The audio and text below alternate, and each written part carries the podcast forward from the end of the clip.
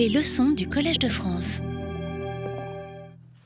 Bien, bonjour à tous. Donc, je suis très heureux de, commencer ce cours de géométrie algorithmique, donc les interactions entre la géométrie et l'informatique. Donc très rapidement, euh, le cours est organisé en huit séances. Euh, il va y avoir deux semaines de vacances, mais ensuite, ce sera chaque semaine.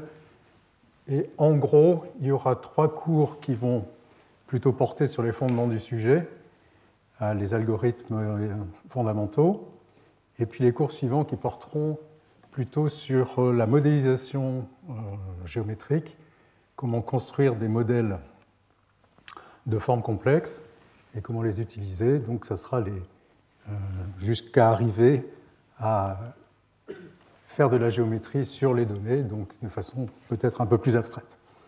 Donc, vous avez aussi la liste des, des personnes qui vont faire les séminaires. Les séminaires sont plutôt des, conférences qui vont donner une dimension supplémentaire au cours, plutôt vraiment que des compléments au cours lui-même. Donc aujourd'hui, l'invité sera Frédéric Casal, que je présenterai tout à l'heure, mais qui fera un lien entre les problèmes de géométrie qui seront abordés dans ce cours et leur application dans la modélisation euh, en biologie, biologie structurelle. Voilà, donc sans plus tarder, je commence en entrant dans le cœur du sujet et en l'abordant par euh, le bout qui est sans doute le plus, euh, euh, le plus loin des applications d'une certaine façon, et en même temps qui, comme vous allez le voir, est véritablement central. Donc, il s'agit d'enveloppes convexes. Donc c'est le problème, disons, le plus élémentaire qu'on puisse se poser, surtout dans le plan. On verra qu'on on peut aussi, on, veut aussi le généraliser en dimension supérieure. Donc le problème est le suivant on a un, ensemble fini de points, P1, Pn, ici dans le plan, mais on verra, vous pouvez imaginer dans un espace de plus grande dimension.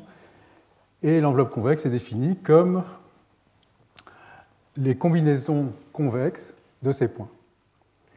Donc, euh, c'est-à-dire la somme des lambda IPI. Lambda I sont des nombres réels, positifs, tels que la somme vaut 1. Donc, l'enveloppe convexe de deux points, c'est le segment qui les joint. L'enveloppe convexe de trois points, c'est le triangle euh, qui a pour sommet les trois points en question. Et d'une manière générale, c'est la figure qui est là, c'est aussi le plus petit convexe qui contient les points. Alors cette définition, ça illustre un peu la problématique de la géométrie algorithmique. Cette définition ne conduit pas à un algorithme de construction de cette enveloppe convexe. Si je vous donne n points, avec cette définition, vous n'allez pas être capable de calculer l'enveloppe convexe. Une définition plus maniable, plus constructive, euh, dans le plan est la suivante. On va dire que l'enveloppe convexe, le bord de l'enveloppe convexe, est constitué des, segments qui relient deux des points et tel que tous les autres points soient du même côté de la droite qui passe par ces deux points. Donc euh, ici, par exemple, ce point et ce point sont, forment une arête de l'enveloppe convexe parce que tous les points rouges sont à, en dessous de la droite qui passe par les deux points. Inversement, ces deux points-là ne, ne forment pas une arête de l'enveloppe convexe parce qu'il y a des points des deux côtés. Donc ça, ça donne un algorithme, vous pouvez y réfléchir deux minutes, très très simple, en même temps très peu efficace, comme on va le voir. Donc la question suivante, c'est, maintenant que le problème est posé, c'est euh, de quel, est le modèle de calcul? Quelles sont les opérations qu'on va s'autoriser et qu'on va considérer comme élémentaires, c'est-à-dire que chaque opération va avoir un coût unité et on comptera les opérations pour mesurer la complexité de l'algorithme. Donc les opérations, dans le cas de l'enveloppe convexe, ça va être simplement les opérations arithmétiques usuelles, addition, soustraction, multiplication, division, les comparaisons. Et euh, bon, pour d'autres problèmes, on pourra envisager d'autres opérations, mais disons, pour tout de suite, on se limite à ça. Et en fait, l'opération qui véritablement est la seule qui est utile pour construire l'enveloppe convexe dans le plan, c'est ce prédicat qu'on appelle prédicat d'orientation, qui va dire pour un triangle PI, PJ, PK, est-ce qu'il est orienté dans le sens trigonométrique, comme c'est le cas ici, ou bien dans le sens euh, opposé, comme les aiguilles du montre. Donc ce, prédicat, en fait, pour savoir si les points sont tous du même côté, il suffit de regarder si le signe de, tous les triangles qu'on peut former avec les deux points de l'arête et puis tous les autres ont le même signe. Donc ça suffit pour, euh, décider si un, polygone est par exemple une enveloppe convexe. Donc ce prédicat, c'est simplement l'évaluation du signe d'un déterminant qui est écrit ici, ou que j'ai développé en dessous. Je l'écris sous cette forme parce que en dimension supérieure, c'est exactement, la même euh, forme. Il y aura simplement plus de points, la matrice sera euh, plus grande. D'accord? Donc voilà les, opérations dont on a besoin. Et maintenant, il faut parler de complexité. Donc là aussi, c'est quelque chose que probablement vous connaissez, euh, pour la plupart d'entre vous au moins. C'est qu'on va mesurer la complexité du problème de l'enveloppe convexe, d'une part en cherchant une borne supérieure, c'est-à-dire on va chercher un algorithme dont la complexité sera, euh, majorera la, complexité de l'algorithme, et d'autre part, on va chercher une borne inférieure, c'est-à-dire on va chercher une, une fonction qui minore la complexité de l'algorithme. Donc les notations, très standard en informatique, c'est on va dire que G de n est de l'ordre de f de n, avec grand taux. Ça veut dire qu'il existe une constante C, un, et un grand n, tel que pour tout petit n, donc petit n c'est la taille de l'entrée, c'est le nombre de points. Si petit n est assez grand, plus grand que grand n, alors g de n est plus petit que c fois f de n. Donc c'est une notation asymptotique, on regarde les choses que quand n devient très grand, et euh, on ne tient pas compte de la constante qui dépend plus de l'implémentation et qui donne moins, disons, qui donne moins l'idée de l'ordre de grandeur. Donc voilà pour la bande supérieure. La borne euh, inférieure, c'est la même chose, on a notre oméga si ce n'est qu'on a transformé le inférieur égal par un supérieur égal. Et on dirait que la borne est exacte, donc l'algorithme euh, a exactement cette complexité. On met un grand état si on a les deux, inégalités, à la fois borne inférieure et borne supérieure. D'accord? Donc, euh, donc, quel est le but du jeu? Le but du jeu, en particulier pour l'enveloppe convexe, c'est, étant donné n points, euh, trouver un algorithme qui construise l'enveloppe convexe et dont la complexité soit optimale, c'est-à-dire qu'on puisse prouver qu'aucun algorithme ne pourra pas faire mieux. On sait faire ça pour le tri, donc je ne vais pas discuter cette question, c'est quelque chose que les étudiants apprennent euh, en licence. Et euh, le problème est le suivant, étant donné n nombres, les trier, donc les ranger du plus petit au plus grand. Et donc on peut montrer, en utilisant comme seule opération la comparaison entre deux nombres. Donc je vous donne un, bout de code qui va comparer deux nombres et je veux savoir combien d'opérations il me faut pour arriver à trier les nombres. On peut montrer qu'on peut le faire en temps n log n, proportionnel à n log n, hein, avec ces notations, et qu'on ne peut pas faire mieux. Donc c'est un algorithme optimal pour, trier n nombres. Ce que je vais vous montrer, c'est qu'en fait, cette borne s'applique quasiment directement pour calculer l'enveloppe convexe dans le plan. Donc le problème, une nouvelle fois, en entrée, on va avoir n points du plan, en sortie, on veut la liste ordonnée des sommets euh, de l'enveloppe convexe. D'accord? Ordonnée par exemple dans le sens trigonométrique. Donc très rapidement, on ne peut pas faire mieux que n log n. Pourquoi? On va supposer le raisonner par l'absurde. Donc on se donne n nombres triés sur la droite, euh, pardon, n nombres sur la droite rouge qu'on veut trier. Et pour les trier, on utilise l'algorithme un peu bizarre suivant. On relève les points sur une parabole, y égale x carré. Donc on a maintenant ces points-là qui sont dans le plan. On calcule l'enveloppe convexe de ces points. Comme ils sont tous sur une courbe qui est convexe, en fait, les points vont être ordonnés le long de l'enveloppe convexe, de la même façon qu'ils vont être ordonnés sur la droite rouge. Et donc simplement en lisant la suite des sommets le long de l'enveloppe convexe, on aura l'ordre trié des, points sur la droite rouge. Et donc, si on pouvait calculer l'enveloppe convexe en temps plus petit que n log n, ça veut dire toutes les autres opérations sont linéaires, on relève, on, descend, qu'on pourrait trier en moins que n log n. Et ça, on sait que ce n'est pas possible par l'observation précédente. Et donc, on ne peut pas calculer une enveloppe convexe dans le plan, mais donc aussi en toute dimension, en temps moins que n log n. Donc voilà une borne inférieure. Alors maintenant, quelle est la borne supérieure? Donc si on regarde la, définition que j'avais, ou au moins la propriété que j'avais donnée euh, tout à l'heure, on regardait tous les segments et puis il fallait que tous les points soient du même côté. Des segments, il y en a n carré, disons un nombre quadratique, toutes les paires de points, et pour chaque paire de points, chaque segment, il va falloir regarder si tous les points sont du même côté, d'un même côté de la droite qui passe par les deux points. Donc encore un coût linéaire, et donc au total, un algorithme naïf en n cube. Et je voudrais insister euh, sur le fait que passer de n log n à n cube, ou de n cube à n log n, c'est très différent. Mais c'est vraiment très différent. Et donc là, j'ai fait tracer à Maple la courbe qui est le rapport, oh, pardon, qui est le rapport entre x, cube, bon là c'est x carré parce que j'ai enlevé le x du bas, et c'est la même chose, hein, c'est le rapport entre la complexité de l'algorithme naïf, n cube, et l'algorithme euh, disons la borne inférieure, on ne sait pas encore si on va pouvoir l'atteindre, mais c'est la borne inférieure, qui est donc n log n. Et donc, je fais varier x de 10 à 1 million. Alors, 1 million, ce n'est pas beaucoup. Euh, souvent, on fait tourner des programmes sur beaucoup plus de points que ça. Et voilà la courbe. Pour 1 million, le rapport, c'est 5 à la 10 à la puissance 10. Donc, on passe de 1 seconde à, ou 5, voilà, de 1 seconde, on passe à ce temps, euh, non, je me suis un peu trompé. Mais enfin bon, euh, on, change le, facteur, et le facteur est énorme. Si, c'est bien ça, oui. ça, c'est le ratio. Donc si on a n log n vaut 1, disons une seconde, euh, n cube va valoir 1585 années.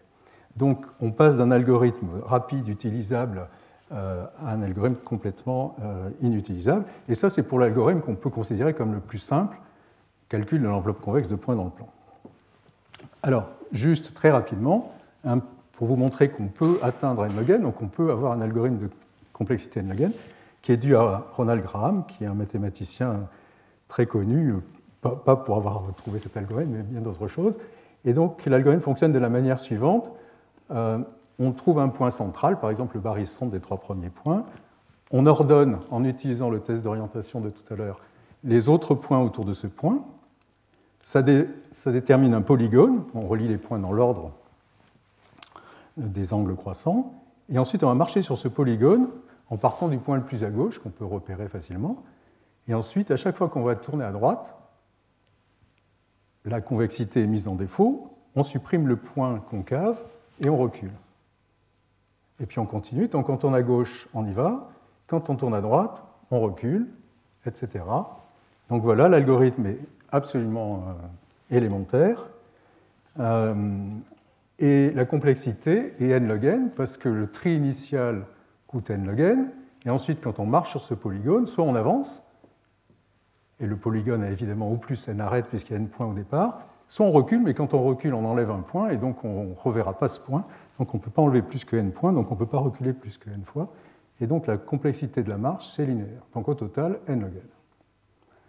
Donc bravo Graham, c'est très bien. Le problème, c'est que donc on a un algorithme optimal pour calculer l'enveloppe convexe de points du plan. Donc c'est un problème qui est maintenant bien connu. Euh, la question suivante, évidemment, c'est euh, en dimension 3, qu'est-ce que vous faites? Parce que cet algorithme est complètement basé sur le fait qu'on puisse ordonner les points et euh, on ne peut pas le faire à partir de la dimension 3. L'autre question, qui était triviale dans le cas du plan, c'est que l'enveloppe convexe avait au plus n sommets et donc au plus n côtés. Euh, en dimension 3, c'est moins évident de savoir quelle est la complexité qu'on appelle combinatoire, c'est-à-dire le nombre de faces, d'arêtes de l'enveloppe convexe. Donc l'enveloppe convexe de n points en dimension 3 évidemment au plus n sommets, mais combien est-ce qu'il y a d'arêtes? Donc ça, en fait, c'est donné par la formule de l'air qui est ici, nombre de sommets moins nombre d'arêtes plus nombre de faces égale 2. Alors, je crois que je vais sauter la démonstration de ce, de ce résultat, euh, qui est tout à fait élémentaire, mais tout à fait remarquable aussi.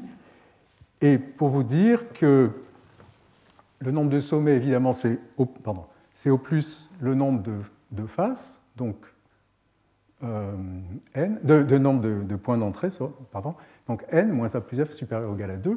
Et par ailleurs, on va observer que chaque arête est partagée par deux faces et que chaque face a au plus, chaque face pardon, a au moins trois arêtes. Chaque face est au moins un triangle. D'accord?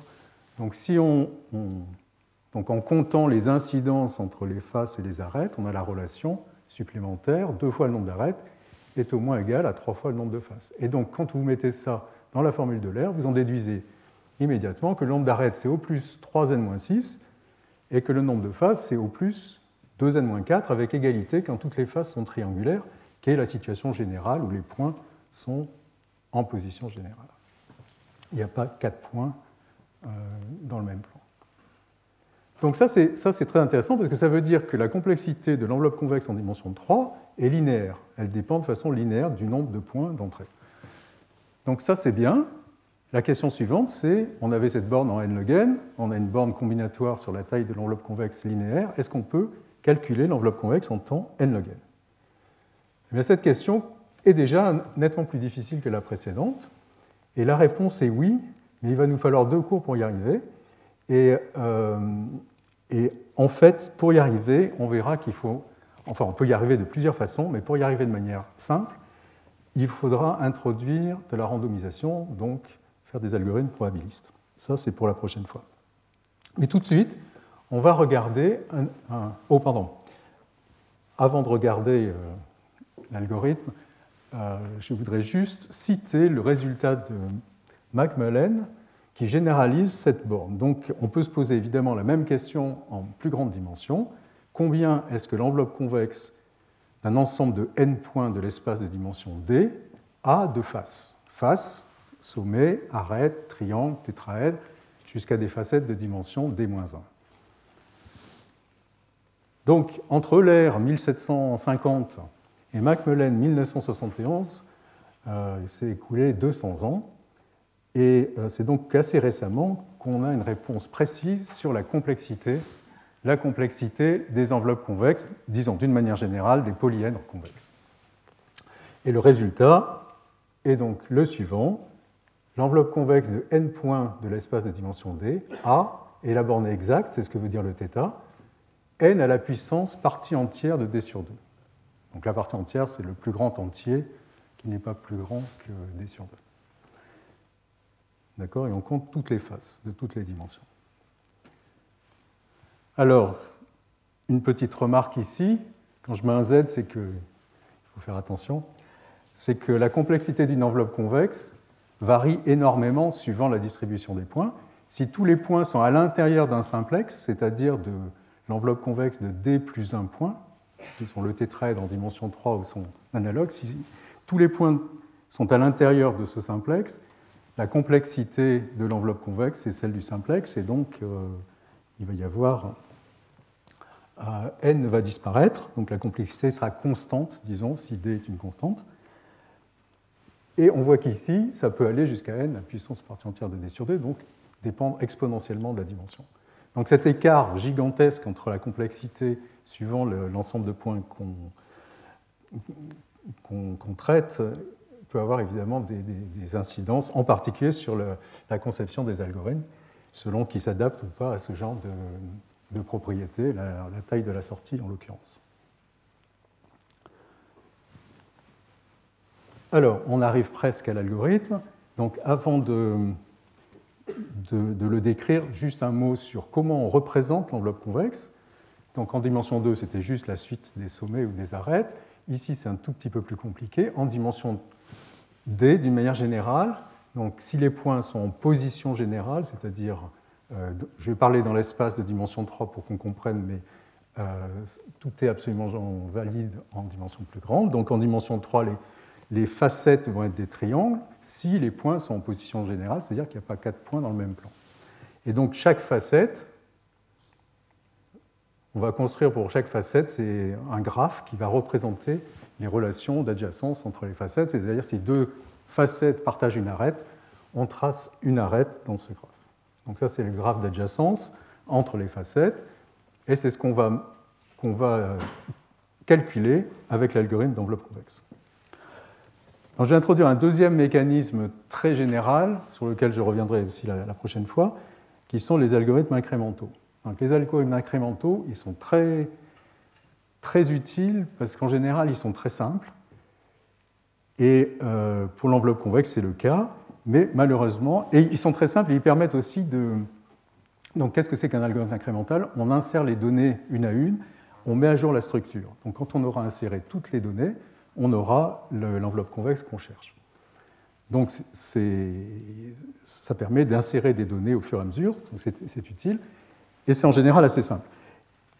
On verra que par contre la, complexité n'est pas optimale, c'est le cas pour l'enveloppe convexe. Mais pour le moment, regardons cet exemple. Donc on a construit l'enveloppe convexe, la pyramide qui est à gauche, et puis on va insérer un nouveau point. Qu'est-ce qu'il faut faire? Il faut supprimer un certain nombre de facettes qui sont maintenant cachées, qui sont à l'intérieur de la nouvelle enveloppe convexe, et il faut construire les nouvelles facettes de l'enveloppe convexe, et puis on continue jusqu'à euh, avoir inséré tous les points, et on a l'enveloppe convexe qu'on cherche. Alors d'une manière générale, qu'est-ce qu'il faut faire? Euh, On va insérer, ça c'est le nouveau point, ça c'est l'enveloppe convexe courante, les i premiers points ont déjà été insérés, on rajoute ce point, qu'est-ce qu'il faut faire? Mais il faut détecter toutes les faces rouges, elles sont rouges parce que le nouveau point, on, peut le considérer comme une lumière, et il éclaire les faces qui sont de ce côté, rouges, et il laisse les autres dans l'ombre, on les appelle les faces bleues. Donc il faut détecter toutes les facettes rouges, il faut les supprimer, parce que maintenant elles sont à l'intérieur de la nouvelle enveloppe convexe, et il faut relier le nouveau point au bord de la zone rouge, ce qu'on appelle l'horizon. Donc toutes les arêtes qui sont partagées par un triangle rouge et un triangle bleu. Donc voilà l'algorithme, c'est très facile de démontrer que c'est bien ça qu'il faut faire. Et comment on décide si une facette est rouge C'est encore une fois ce fameux prédicat d'orientation. Simplement, maintenant on est en dimension 3, donc euh, il y a une colonne de plus et une ligne de plus à cette matrice, mais c'est un déterminant des, des, coordonnées des points. Donc ce n'est pas non plus très compliqué. Donc un peu plus précisément, qu'est-ce qu'on va devoir faire? On va devoir identifier les faces rouges et créer les nouvelles faces, et créer les nouvelles, euh, les nouvelles relations d'adjacence. Et tout ça peut se faire en temps proportionnel au nombre de faces rouges. D'accord? Donc de faces, pardon, de faces créées ou de faces supprimées. Mais comme on ne peut jamais supprimer qu'au plus une fois une face créée, c'est pareil que compter les faces créées. Donc en fait, il suffit de compter les faces créées. Et pour faire ça, en fait, l'observation est la suivante, c'est que les nouvelles faces, donc c'est toutes celles qui forment cette pyramide, si je coupais ici par un, plan, d'accord, toutes ces faces formeraient un petit polygone convexe, et donc la complexité, le nombre de nouvelles faces est en fait pareil que le nombre de faces d'un polygone, d'un polyèdre convexe de dimension 1 de moins. Donc si on est en dimension 3, je coupe par un plan, et toutes ces facettes, la pyramide issue du point PI, vont couper ce plan suivant des arêtes qui ont formé un polygone convexe. Et donc la complexité de la, de la, pyramide, c'est la même que celle d'un polyèdre convexe de dimension 1 de moins, le plan si on partait de l'espace. Donc d'une manière générale, on a borné avec euh, le théorème de Macmillan le nombre de faces d'une enveloppe convexe. On sait que c'est. Donc ici, il y a i points. Donc c'est i à la puissance partie entière de d-1, puisqu'on est en dimension 1 de moins, sur 2. Dernier point, plutôt que tester toutes les facettes pour savoir si elles sont rouges, si on triait les points par ordre lexicographique, c'est-à-dire par ordre des abscisses croissantes, puis si les abscisses sont égales, par ordonnée croissante, on, on, sait que le point, le dernier point, celui qu'on veut insérer, et juste le précédent, forme un segment qui est entièrement à l'extérieur de l'enveloppe convexe courante. Et donc, il existe, donc on peut partir de ce point, qui est le dernier qu'on avait inséré juste avant, et il y a forcément une, une facette rouge incidente à ce point qu'on peut identifier et ensuite, en utilisant le graphe d'adjacence, se propager et trouver le nombre de faces rouges en temps proportionnel au nombre de faces rouges. Donc au total, la complexité, c'est euh, puisqu'on a trié par ordre lexicographique, il y a un, coût n log n, et ensuite on applique ça n fois, puisqu'il y a, euh, on a n points insérés. D'accord? Et du coup, on a cette complexité où l'exposant ici, c'est d plus 1 sur 2, partie entière de d plus 1 sur 2, et pas d sur 2 comme, euh, comme le dit le théorème de Macmillan. Donc, la complexité de l'algorithme est plus grande, au moins en dimension impaire, donc en particulier en dimension 3, l'algorithme est quadratique, que la taille du résultat qu'on cherche à calculer. Donc évidemment, ça pose une question, est-ce qu'on pourrait faire mieux? Et la réponse sera donnée la prochaine fois, mais je peux vous le dire, oui, euh, on peut réellement avoir un algorithme complètement optimal en toutes dimensions. Voilà, donc j'espère vous avoir fait passer un peu de la saveur, disons, de la géométrie algorithmique, le genre de questions qu'on se pose, à la fois combinatoire sur quelle est la taille des objets qu'on manipule, et algorithmique, quel est le, temps et la mémoire aussi qu'il faut utiliser pour pouvoir construire ces objets. Alors, une dernière euh, remarque sur les enveloppes convexes, c'est qu'en fait, quand on sait résoudre les enveloppes convexes, on sait résoudre un autre problème sans aucun coût supplémentaire. Et ça, c'est dû à la dualité qui existe entre les polyèdres. Donc ici, vous avez un cube, et à, euh, à chaque face du cube, on associe un point. À chaque sommet du cube, on associe une face et à chaque arête du cube, on associe une arête de l'autre polyèdre, de telle façon que les relations d'inclusion soient inversées. Donc c'est ce qui se passe ici. Le polygone vert est dual du polygone rouge, et on peut passer de l'un à l'autre juste en, échangeant les faces, euh, des faces suivant leur dimension. Donc il y a une bijection entre les faces, et les relations d'inclusion sont inversées, donc euh, on peut passer très simplement en temps linéaire d'une représentation à l'autre d'un polyèdre à l'autre. Et donc, en fait, la forme qui va nous intéresser, c'est plutôt celle de la dualité entre les points et les droites dans le plan, ou d'une manière générale entre les points et les hyperplans. Donc c'est quelque chose de, bien connu. Donc je l'explique pour les droites. Si on a une droite non verticale, je prends des droites non verticales parce que c'est ce qui va m'intéresser par la suite, d'équation y égale 2ax moins b, on lui associe le point dual AB. Et puis inversement, un point P de coordonnées xy, on va associer la droite duale c'est-à-dire l'ensemble des A et B tels que Y égale 2AX moins B. Donc, qu'est-ce que ça veut dire? Ça veut dire qu'on va associer à un point, euh, on va associer un point, un point rouge ici par exemple, euh, toutes les droites qui passent par ce point. Donc, euh, donc, on établit comme ça une dualité entre les points et les, hyperplans. Pardon, en particulier, ça préserve les incidents. Donc, si un point est sur une droite dans le dual, le point dual de la droite est sur la droite dual du point. Et s'il est en dessus, comme on voit ici, le point mauve est en dessus de la droite bleue, eh bien la droite mauve est au-dessus du point bleu. Et avec ça, on peut transformer le problème de l'enveloppe convexe en le problème de l'intersection de demi-espace. Donc ici, vous avez euh, un polyèdre convexe intersection des demi-espaces, des demi-plans euh, au-dessus de toutes les droites, H1, H2, H3, donc c'est grisé ici.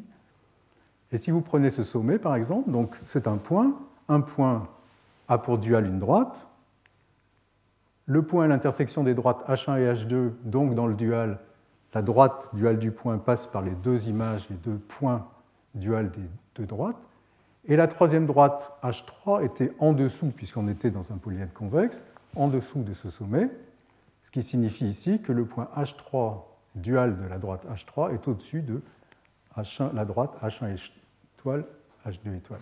Donc en clair, qu'est-ce qu'on a fait? Si on a un polyèdre convexe intersection demi-espace, ici on a transformé son sommet en une droite qui est au-dessous de tous les autres points, donc qui est une, arête de l'enveloppe convexe.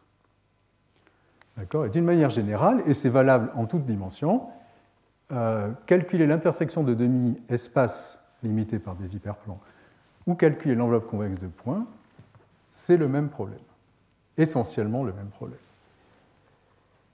Et donc on multiplie par deux les problèmes qu'on va pouvoir résoudre, et ça va nous servir pour euh, la deuxième partie quand j'ai parlé des diagrammes de Voronoi et triangulation de Delaunay.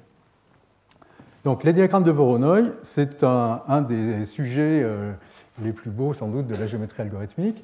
Donc, ils ont été, disons, leur nom vient de Georges Voronoi, qui est un mathématicien du début du 19e siècle, ukrainien. Mais en fait, ils ont été découverts par beaucoup de gens pour des raisons très différentes, en particulier des quatre qu'on voit en bas. Donc, qu'est-ce que c'est? On a des points rouges qu'on peut appeler les germes ou les sites, et on va associer à chacun d'eux une région ici du plan, mais imaginez de manière plus générale de l'espace dans lequel vivent les points, une région constituée des points qui ont pour plus proche point rouge ce point rouge en, en, particulier. D'accord? Donc pour cette, à ce point, j'associe ce point rouge, j'associe tous les points du plan qui ont ce point rouge comme plus proche point rouge. Donc c'est évidemment un, un, convexe, un polygone convexe dans le plan, puisque on va obtenir cette région en considérant toutes les médiatrices entre ce point et puis tous les autres. Et l'intersection des demi-plans limités par ces médiatrices et qui contiennent le point qu'on observe vont constituer la cellule de Voronoi du point. Chaque arête, c'est l'ensemble des points qui sont à égale distance et plus proches de ces deux points, des deux points dont les cellules partagent cette arête. Et un sommet, ça va être le point qui est à égale distance de trois des sites rouges et plus proche de ces sites rouges que des autres. Voilà, donc Descartes avait bien compris ça, et on voit ici les, étoiles, donc il expliquait le système solaire, l'univers avec euh, euh, des diagrammes de Voronoi. Donc on voit les fonctions distance en fait, et là où ces fonctions distance se rejoignent, jeter des petits cailloux, ça trace un diagramme de Voronoi. Donc ce n'est pas très étonnant qu'on trouve les diagrammes de Voronoi dans la nature sous des formes très variées. Donc euh, à la fois sur le sol plat du désert d'Atacama, sur le dos des girafes, plutôt des surfaces, sur les méristèmes, donc les parties qui croissent dans les, dans les plantes. Et puis en dimension 3, vous voyez des mousses où on peut aussi reconnaître des diagrammes de Voronoi. Voilà, donc un tout petit peu euh, plus précisément, V de PI, donc ça va être la cellule pour les notations du, point PI, et le diagramme, ça va être juste la collection de toutes ces cellules. Alors une première observation, c'est qu'en fait, euh, donc on a déjà vu que chaque cellule était un polyèdre convexe, mais en fait, il y a une propriété plus intéressante, c'est que le diagramme de Voronoi lui-même est la projection d'un polyèdre convexe. Et pourquoi c'est vrai? Donc une façon de voir ça, Pardon. Voilà. Une façon de voir ça, c'est de considérer les fonctions distance aux différents points. Donc ici, donc ça c'est l'espace de départ, disons le plan. On, on se met dans l'espace de dimension 3 on représente le graphe. Ici c'est le graphe des fonctions distance au carré. Ça ne change rien. Donc delta i de x, c'est la distance de x au point pi au carré. J'utilise cette notation. Hein. Et donc euh, voilà, c'est des paraboloïdes. Pour chaque point, il y a un paraboloïde, le bleu, le rouge et le, mauve. Et puis on va regarder le minimum de ces fonctions. Donc le graphe, c'est ben, ce qui est en, trait rouge épais. Voilà ce qu'on appelle l'enveloppe inférieure de ces fonctions. Et si on projette cette enveloppe, chaque, partie de l'enveloppe correspond à une fonction de distance particulière. Et si on projette voilà, on a ce qu'on appelle le diagramme de minimisation. Donc ici, qui est le projeté de la partie de la fonction distance qui correspond au point qui est rouge et pour laquelle elle est minimum, ben, ça va correspondre aux points qui ont pour plus proche voisin ce point-là. Donc ça va être la cellule de Voronoi associée à ce point. Pareil pour ici, pareil pour, ici. Donc en fait, le diagramme de Voronoi n'est que la projection de cette enveloppe inférieure de fonction et la toute petite astuce, c'est de constater que si on compare deux fonctions, ce qu'on cherche à faire ici, comme les fonctions ont un terme quadratique x carré, ils se simplifient. En fait, c'est la même chose que comparer des fonctions affines, qui sont les, équations, les fonctions qui sont là. Donc j'ai changé le signe pour que ce soit plus sympa. Mais donc, euh, donc ça, c'est l'équation. PIX, c'est le produit scalaire. Hein. PIX moins PI carré, c'est l'équation égale 0, c'est l'équation d'un hyperplan. Et ici, pareil. Donc on a des, fonctions, des fonctions affines, et on va, on va en prendre, alors cette fois-ci l'enveloppe supérieure, puisqu'on a changé le signe, mais c'est la même chose.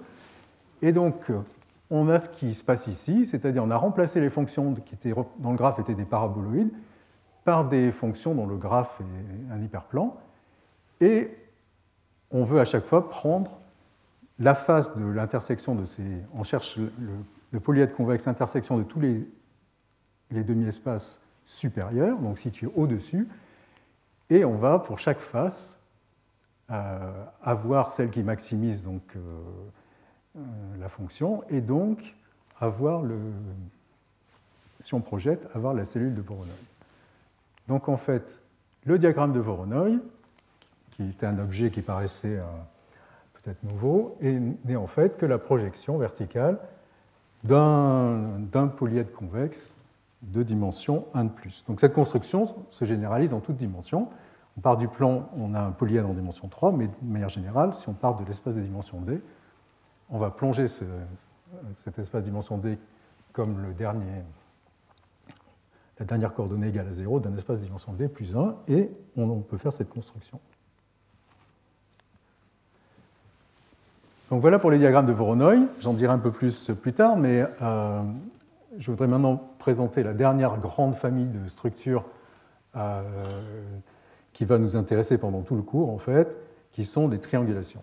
Donc les triangulations, c'est un moyen de décomposer un objet complexe en objet élémentaire, et ça va, ça va permettre de faire euh, de la reconstruction de surface, de l'homologie et, beaucoup de choses intéressantes quand on s'intéresse à décrire les formes. Donc, euh, qu'est-ce que c'est qu'une triangulation? Ben, C'est un ensemble de triangles dans le plan, de tétraèdres dans l'espace, de simplexes d'une manière générale, qui se recollent suivant des faces de dimensions plus petites. Donc, dans le plan, les triangles doivent partager une arête entière, un sommet ou ne pas avoir d'intersection. Et en dimension 3, ça va être la même chose. Deux tétraèdres peuvent partager un triangle, une arête, un sommet, ou ne pas avoir d'intersection. Et on veut en plus que l'union de tous ces, ces simplexes euh, soit l'enveloppe convexe des points. Alors ce qu'il faut observer, c'est qu'il y a énormément de façons de trianguler un ensemble de points donnés. Et il y en a qui peuvent sembler pas très belles, comme celle-là, et puis d'autres qui peuvent sembler beaucoup plus belles. Et en plus d'être belles, elles peuvent être aussi très utiles ou moins utiles. Donc il y a beaucoup de façons de trianguler, et une façon particulière a été proposé par, euh, euh, par Boris Delaunay, qui était un, mathématicien russe qui a travaillé avec Voronoi et qui a pris en fait le dual du, ou le nerf du, euh, du diagramme de Voronoi. Donc en bleu, c'est le diagramme de Voronoi que vous connaissez. Et maintenant, si deux cellules partagent une arête, donc par exemple cette cellule et cette cellule partagent cette arête, on trace l'arête qu'on va appeler dual dans la triangulation. Si trois cellules ont un point commun, on va tracer le triangle, enfin, on va remplir le triangle. D'accord? Et en, toute dimension, ça marche de la même façon. Si en dimension 3, euh, quatre cellules ont un, partagent un sommet, on va construire un tétraèdre euh, dans la triangulation. Voilà. Et ce que Delaunay a montré, c'est qu'en fait, si les points sont en position générale, c'est-à-dire qu'il n'y a pas quatre points dans le plan sur un même cercle, de manière générale, s'il n'y a pas d plus deux points sur une même hypersphère en dimension d, alors cette construction donne une triangulation plongée dans l'espace de départ. il faut comprendre que ce n'est pas évident. S'il y avait quatre points sur un même cercle, il y aurait quatre cellules qui se rejoignent en un sommet de Voronoi, et il y aura un tétraèdre dans, euh, le nerf du diagramme de Voronoi, et donc on ne pourrait pas réaliser cette triangulation, ce nerf, comme une triangulation du plan. Mais si les points sont en position générale, ce qui n'est pas une condition très, très euh, euh, draconienne, eh bien, on, a le fait, et c'est le résultat du papier de Delaunay, euh, que, que, ça donne bien une triangulation.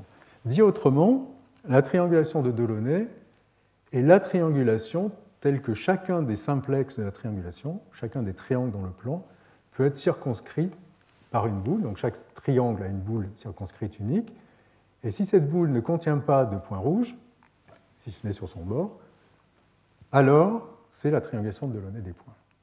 Donc la triangulation de Delaunay est définie de manière unique si les points sont en position générale dans ce sens-là. Et elle est caractérisée par le fait que chaque simplex peut être circonscrit par une boule vide.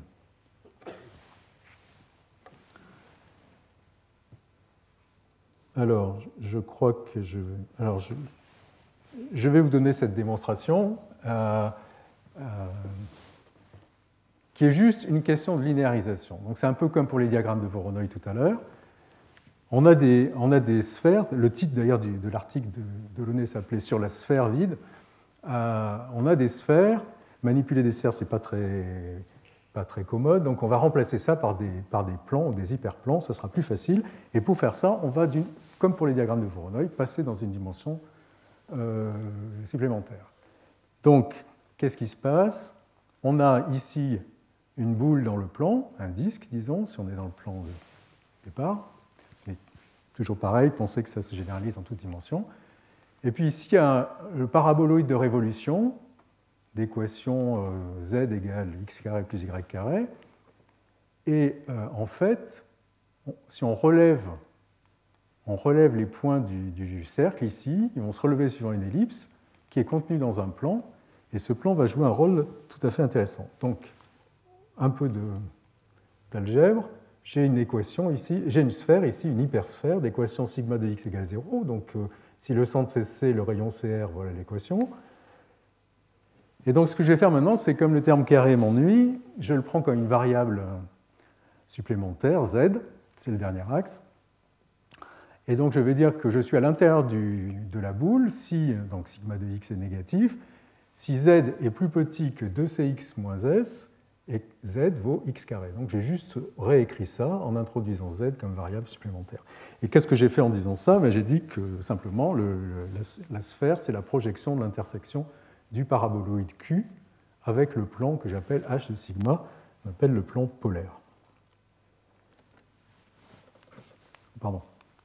Et donc si je considère le point, donc ça, ça va être important pour la suite, j'associe au point x de départ de l'espace de dimension d ici un point dans l'espace de dimension d plus 1 qui, est en fait le relevé de ce point sur le paraboloïde. Donc il a pour première coordonnée x, pour dernière coordonnée x carré. Et dire qu'on est dans la boule, c'est dire qu'on est sur le paraboloïde et en dessous de ce plan. Donc on a transformé être à l'intérieur d'une boule en être en dessus ou en dessous d'un plan. Et donc euh, voilà, ça va terminer la construction. On a, pardon, je manipule pas ça comme il faut, on a des points, on les relève sur le paraboloïde, on va en prendre l'enveloppe convexe. Si on en prend l'enveloppe convexe, ça veut dire que tous les points sont du même côté du plan qui contient une face. Traduit dans l'espace du bas, ça veut dire que tous les points, que l'intersection de ce plan avec le paraboloïde va se projeter sur une sphère, sur une boule circonscrite au simplex, à la facette, et donc elle sera vide et donc elle sera de.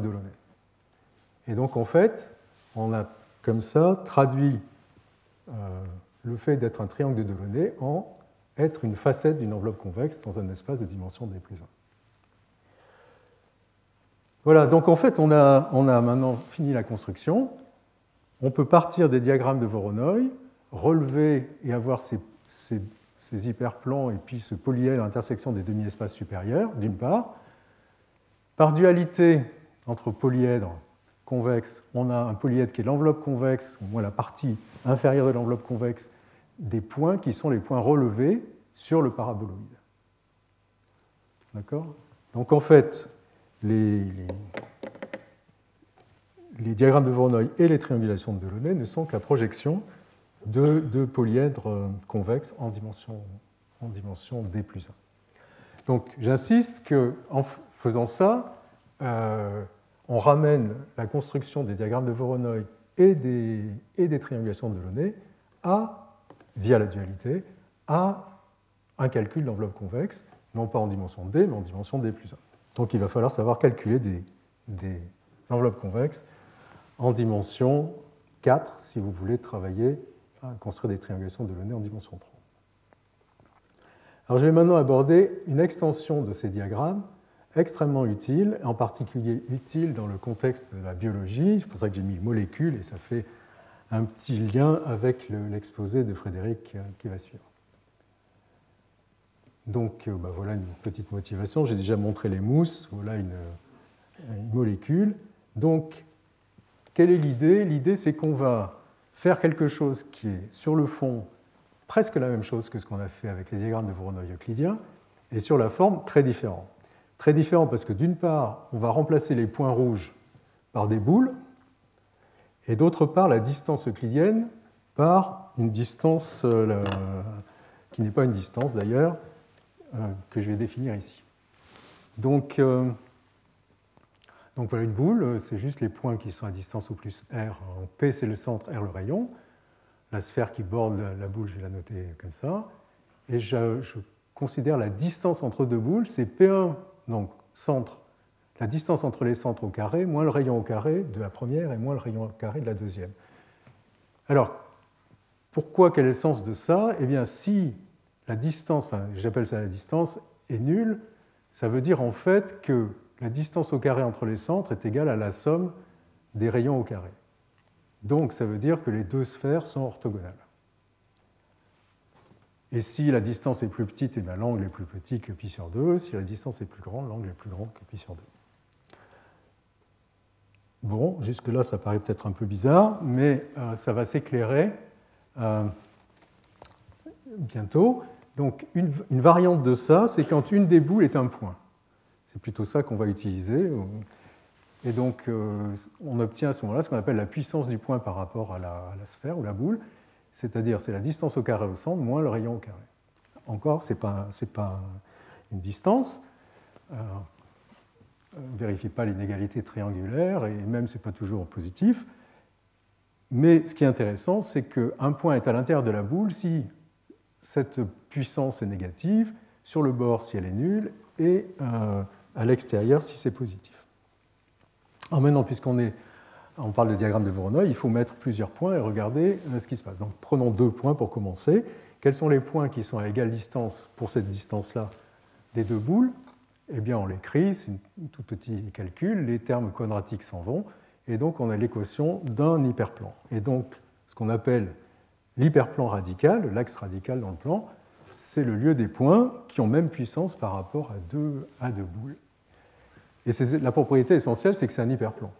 Comme tout à l'heure, dans le cas euclidien, la médiatrice, le médiateur entre deux points, c'est aussi un hyperplan. Et si on regarde maintenant trois. Si on regarde trois points, eh bien, il existe un unique point qui a, euh, boules, il existe un unique point qui a la même puissance par rapport à ces trois boules et donc on va appeler le centre radical. Et ce, point, en fait, est défini comme c'est aussi le centre d'une boule qui est orthogonale, de la seule boule qui est orthogonale à ces trois, à ces trois boules. D'accord? Donc, tout à l'heure, pour euh, bien travailler, on avait besoin que les points soient en position générale. Donc ici, il faut aussi que les, points en position, les boules soient en position générale. Les boules en position générale, ça veut dire que eh bien, cette situation il existe un... Aucune boule ne va être orthogonale à D plus 2 autres boules. Donc si on bouge un tout petit peu les boules, c'est ce qui se passe, donc ce n'est pas une condition non plus très difficile. Alors maintenant qu'on a, on a fait ça, eh bien on peut définir les diagrammes de la guerre ou les diagrammes de puissance qui vont être définis donc, pour un ensemble de boules plutôt qu'un ensemble de points, et pour cette puissance plutôt que la distance euclidienne. Et donc, les arêtes correspondent aux points donc, de l'axe radical de deux boules, euh, et donc qui ont la même puissance par rapport à deux boules, les plus petites puissances par rapport à ces deux boules-là qu'aux autres. Là, c'est le centre radical de trois boules. Et on définit les cellules et le diagramme exactement de la même façon. Et ce qui est sympa, c'est que les cellules sont aussi des polyèdres convexes. Donc en fait, ce que j'ai raconté sur les polyèdres, pour les diagrammes de Voronoi euclidien et la triangulation de Delaunay va se généraliser quasiment euh, sans changement. La seule observation qu'on peut faire, c'est que certaines boules peuvent ne pas avoir de cellules. Donc c'est ce qu'on voit ici, je pense cette boule-là n'a pas de cellules. Alors qu'évidemment, dans le cas euclidien, chaque point avait une cellule. Mais on peut refaire exactement euh, les mêmes démonstrations. Il n'y a quasiment rien à changer. Euh, on va définir une triangulation duale comme le nerf et on va avoir une correspondance exactement comme avant. La seule différence, c'est qu'ici, il y a un plus RI carré, le rayon des boules, par rapport à ce qu'on avait dans le, cas des, points, et ici, moins RI carré. D'accord? Sinon, on a la même construction. En fait, ces diagrammes de la guerre se calculent également en calculant des enveloppes convexes. Donc la différence, c'est que tous les points ne seront pas sur avant, tous les points étaient sur le paraboloïde et donc étaient en position convexe et donc apparaissaient comme des sommets de la triangulation. Ici, euh, ce n'est pas le cas. Certains points peuvent être à l'intérieur de l'enveloppe convexe, donc ils ne seront pas des sommets de la triangulation de Delaunay des boules. Et de la même façon, ici, comme je l'ai dit tout à l'heure, certaines cellules, certains plans ne vont pas contribuer à une face du polyèdre intersection des demi-espaces supérieurs, donc certains plans n'auront pas de, facettes correspondantes, et donc certaines boules n'auront pas de cellules correspondantes. Mais mis à part ces, ces, deux points, euh, c'est exactement la même chose. Donc, je vais rapidement maintenant vous montrer que euh, ces diagrammes sont, très utiles. Euh, donc, d'une part, donc là je vais peut-être aller un peu plus vite, d'une part, on peut montrer que tout diagramme affine, c'est-à-dire vous prenez n'importe quel objet et n'importe quelle distance, du moment que les bisecteurs ou les médiateurs, les plans qui sont, ensembles de points qui sont à égale distance des deux objets pour cette distance sont des hyperplans, à ce moment-là, ça va être, un diagramme de la guerre pour un certain, choix de boules. D'accord? Donc en fait, ces diagrammes de la guerre sont généraux et caractérisent tous les, tous les diagrammes affines. Donc une conséquence immédiate, c'est que si vous coupez un diagramme de dimension 3 par un plan, vous allez avoir, obtenir un diagramme de la guerre dans le plan. Une autre conséquence moins évidente et utile, c'est que si vous considérez le diagramme de Voronoi d'ordre K, donc d'ordre K, ça veut dire qu'on associe, on va, on va subdiviser l'espace, ici le plan, en régions telles que, en chaque point d'une région, tout point a les, mêmes plus proches points rouges, les mêmes deux ou trois ou K plus proches points rouges. Donc par exemple, euh, prenons cette cellule ici, eh bien, les deux points rouges les plus proches, ça va être celui-là et celui-là. Ici, ça va être celui-là et celui-là, etc. Donc on subdivise l'espace en régions, telles que chaque région est constituée des points qui ont les mêmes deux plus proches points rouges. Et donc, comme vous voyez, la figure est nettement plus compliquée qu'avant, et quand K grandit, la figure devient très compliquée. Donc, euh, euh, analyser ces diagrammes est délicat, j'en parlerai la prochaine fois.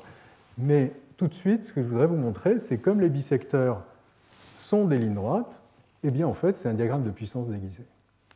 Et ça aussi, c'est très intéressant et j'y reviendrai peut-être à la fin du cours. Donc en fait, pour s'en apercevoir, il suffit de considérer tous les sous-ensembles de K points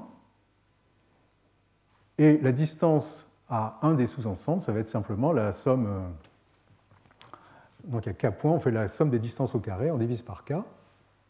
D'accord? Et évidemment, si un point est plus proche de K points d'un des sous-ensembles, il faut que cette quantité-là soit plus petite que les quantités analogues pour les autres sous-ensembles. Mais ça, qu'est-ce que c'est? C'est simplement la puissance d'un point par rapport à une certaine boule, dont j'ai ici écrit le, centre et le rayon au carré. Donc, on a bien la confirmation que ce diagramme affine est le diagramme en fait de puissance ou de la guerre d'un certain nombre de boules. Alors évidemment, il y en a beaucoup et ce n'est pas une façon très, très efficace de calculer le diagramme de puissance. Néanmoins, c'est une façon de faire et ça montre, disons, un peu la généralité de ces diagrammes de la guerre. Alors, une autre observation qui est aussi liée au séminaire qui va suivre, c'est de regarder la triangulation restreinte à une union de boules. Alors ça, c'est une notion importante qui va revenir euh, plusieurs fois dans le cours. Euh, c'est la notion de triangulation restreinte. Donc vous avez ici une molécule formée d'atomes et puis ici, vous avez l'union des, boules correspondantes. Et une question, c'est euh, comment est-ce qu'on calcule une union de boules? Quelle est la complexité? Combien d'arcs il y a sur le bord de l'union? Et quel algorithme on peut euh, imaginer pour construire cette union? Donc, une façon de faire, c'est de découper l'union des boules par le diagramme de puissance associé. Et c'est facile de voir que, en fait, l'union des boules est l'union des portions de boules à l'intérieur de sa cellule. Donc par exemple, cette, euh, cette, boule, on la redécoupe par sa propre cellule, cette boule par sa propre cellule, et on va coller les, on va coller les morceaux, et quand on colle les morceaux, on obtient l'union qui est ici. Pourquoi? Simplement parce que si un point est dans l'union, c'est qu'il existe une boule à l'intérieur de laquelle il se trouve, donc la puissance par rapport à cette boule doit être négative, mais ici on a le minimum de puissance. Donc si la puissance est négative pour une boule, elle est forcément négative pour celle dont le, qui réalise le minimum. et donc elle va être dans la, dans la boule correspondant à sa cellule. D'accord? Et donc maintenant, c'est là qu'est l'opération intéressante, c'est que on va, comme on prenait le nerf du diagramme de Voronoi pour construire la triangulation de Voronoi, ici on va faire le, nerf de ces, de, de ces, cellules de Voronoi, disons, recoupées par les boules. Donc concrètement, ce, morceau euh, orange touche celui-là, partage une arête, disons, ou autrement dit, l'arête de Voronoi du diagramme de puissance euh, coupe l'union des boules, et donc on va relier les deux, les deux centres des boules par un segment, une arête. De la même façon ici, même façon ici, même façon ici. Et puis ici, le sommet est à l'intérieur de l'union, donc on va retrouver le triangle dans le nerf. D'accord? Alors au passage, vous pouvez voir que les, sommets qui sont là sont à l'extérieur de l'union, donc les triangles ne sont pas, pas pris dans le nerf. Et donc on respecte en fait le trou qui est ici, qu'on voit traduit sous la forme d'un cycle. Donc en fait, on a une représentation combinatoire, c'est ça qui est intéressant, combinatoire de l'union des boules. Et ça aussi, ça sera utilisé de plusieurs façons par la suite. Il me reste très peu de temps, donc euh, je vais juste conclure en mentionnant un certain nombre d'autres extensions de diagrammes qui ne sont pas affines, c'est-à-dire dont les bisecteurs ne sont pas des hyperplans. Donc il y en a de plusieurs types et ça correspond à des phénomènes de, de croissance utiles. Donc ici, ça correspond à des germes, les points rouges, qui vont croître à des vitesses différentes. Donc ils démarrent leur croissance au même instant, mais ils croissent à des vitesses différentes. Euh, et ici, ça correspond à un autre modèle où les, les, germes vont croître à la même vitesse et de la même façon dans toutes les directions, mais commencer leur croissance à des instants différents.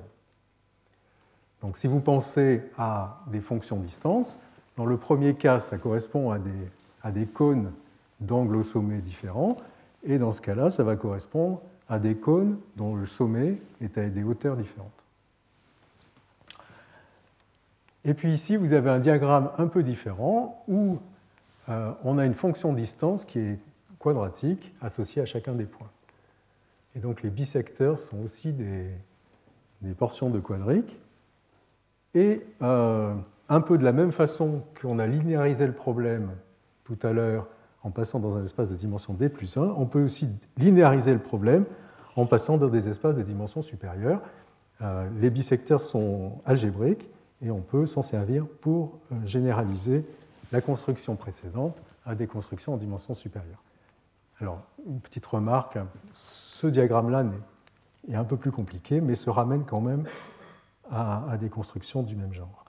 Donc, je passe très rapidement, mais les diagrammes qu'on appelle de Mobius, donc qui sont définis pour des points qui ont donc un double poids, lambda i non nul et mu i, et la distance va être de cette forme-là. Donc ça généralise ce qu'on a vu jusque-là, bien sûr. Si les lambda i sont les mêmes et les mu i sont nuls, c'est le diagramme de Voronoi euclidien. Si lambda i sont égaux et que les mu i sont différents, c'est les diagrammes de la guerre. Et ici, on a un facteur multiplicatif, ce qui fait que maintenant, les bisecteurs, au lieu d'être des hyperplans, vont être des sphères, des hypersphères.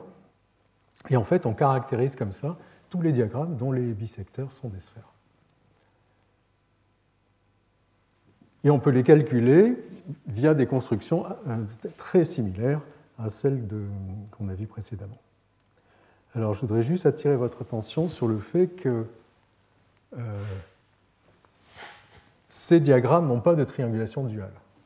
Donc on peut définir un R, mais il ne vit pas dans l'espace, il ne peut pas être plongé dans l'espace de départ. Donc il y a des complications, et ça c'est un point qui sera important pour la suite aussi, c'est que quand on sort du cadre euclidien et des diagrammes affines, on ne peut pas définir de triangulation duale facilement, et ça va être tout un aspect du, travail de pouvoir définir sur des, en particulier sur des variétés riemanniennes, donc sur des, quand la métrique est moins facile à, manager, il va falloir euh, trouver des triangulations sous des contraintes qui vont être différentes. Voilà, donc ça c'était une jolie image. Je vous montre aussi ce diagramme sans insister. Donc, euh, donc là, la distance, c'est la distance euclidienne à la sphère. Donc c'est aussi une question importante en, biologie, parce que les sommets euh, vont correspondre à des sphères qui touchent, qui sont tangentes à trois sphères, trois cercles donnés. Donc c'est aussi très important, et ces diagrammes sont plus compliqués, et en particulier, pour ceux qui s'intéressent aux questions ouvertes de nature combinatoire, on ne sait toujours pas quelle est la complexité d'un diagramme que j'appelle l'Apollonius, donc ce diagramme où la distance, les, objets sont des sphères, et la distance, c'est la distance à la sphère, distance euclidienne à la sphère. On ne sait pas quelle est leur complexité en toute dimension. Voilà, donc euh, je vais, je vais m'arrêter là. Euh, ce que je voudrais juste dire comme introduction aux cours qui vont suivre, c'est que euh, on a vu que les enveloppes convexes jouaient un rôle critique dans toutes ces affaires de diagrammes de Voronoi, même leurs extensions, et même si je suis allé un peu vite à la fin. Si on sait construire des enveloppes convexes en dimension D plus 1, voire D plus 2 pour les derniers exemples, on saura calculer des diagrammes de Voronoi. Et donc, c'est très important de pouvoir le faire de manière efficace. On a vu un algorithme incrémental assez simple, mais qui n'était pas optimal. Donc la semaine prochaine, je vous montrerai comment on peut justement euh, rendre cet algorithme optimal en introduisant une part de hasard. Une autre question que j'ai qu'effleurée, sur laquelle je reviendrai aussi euh, euh, par la suite, qui est celle de la complexité combinatoire. On a vu que pour les, enveloppes convexes, elles pouvaient varier énormément entre un objet de taille constante et un objet de taille exponentielle. Et donc, euh, une autre question, c'est de savoir sous quelles hypothèses on peut avoir des complexités qui sont raisonnables. Et ça fera en particulier un lien avec le séminaire de la prochaine fois de Pierre Calca qui euh, étudiera, euh, qui fera des probabilités géométriques, qui regardera les propriétés de, probabilistes de certains, certains jeux de données. Et puis, je me suis intéressé à quelques, quelques métriques particulières ou quelques pseudo-métriques particulières on peut vouloir s'intéresser à, d'autres cas plus généraux, on regardera ça aussi, et il faudra, comme je l'ai dit, euh, travailler pour avoir des triangulations duales. Et, en particulier, et puis, dernier point, euh, on voudra aussi s'intéresser, quitter les espaces plats et regarder des objets courbes, des surfaces, des variétés. Et donc, ce sera aussi une partie de ce qu'on fera dans les derniers cours. Voilà, merci pour votre attention. Et donc, euh, je propose de s'arrêter là. Alors, je ne sais pas si vous avez des questions rapides mais comme j'ai épuisé mon temps de parole, euh, s'il y a une question brûlante, je peux essayer d'y répondre tout de suite. Sinon, je propose qu'on les reporte après le séminaire. Merci. Donc, euh, j'introduis euh, donc Frédéric Casal. Donc, Frédéric Casal est directeur de recherche à l'INRIA, c'est un collègue, mais c'est quelqu'un qui a une formation d'ingénieur agronome Agro-Paris, et qui, euh, après ses études, euh, disons, côté biologie, s'est intéressé à l'informatique, a fait une thèse en informatique. Et maintenant, il combine les deux, euh, ces deux talents pour faire de la modélisation en biologie structurale. Donc, il vous racontera tout ce qu'il fait, bien sûr. Et donc, c'est un, mélange de géométrie, de statistiques. Et je pense que ce qui est la raison pour laquelle je l'ai invité, et pour laquelle je pense que c'est intéressant d'avoir cet exposé aujourd'hui, c'est qu'il va ouvrir, à travers le champ de la biologie, ouvrir ces différents sujets, beaucoup de sujets en fait, qui vont être abordés dans la suite du cours. Donc c'est une sorte de motivation pour, euh, pour suivre les cours qui vont suivre. Voilà, merci pour votre attention. Retrouvez tous les contenus du Collège de France sur www.colège-2-france.fr.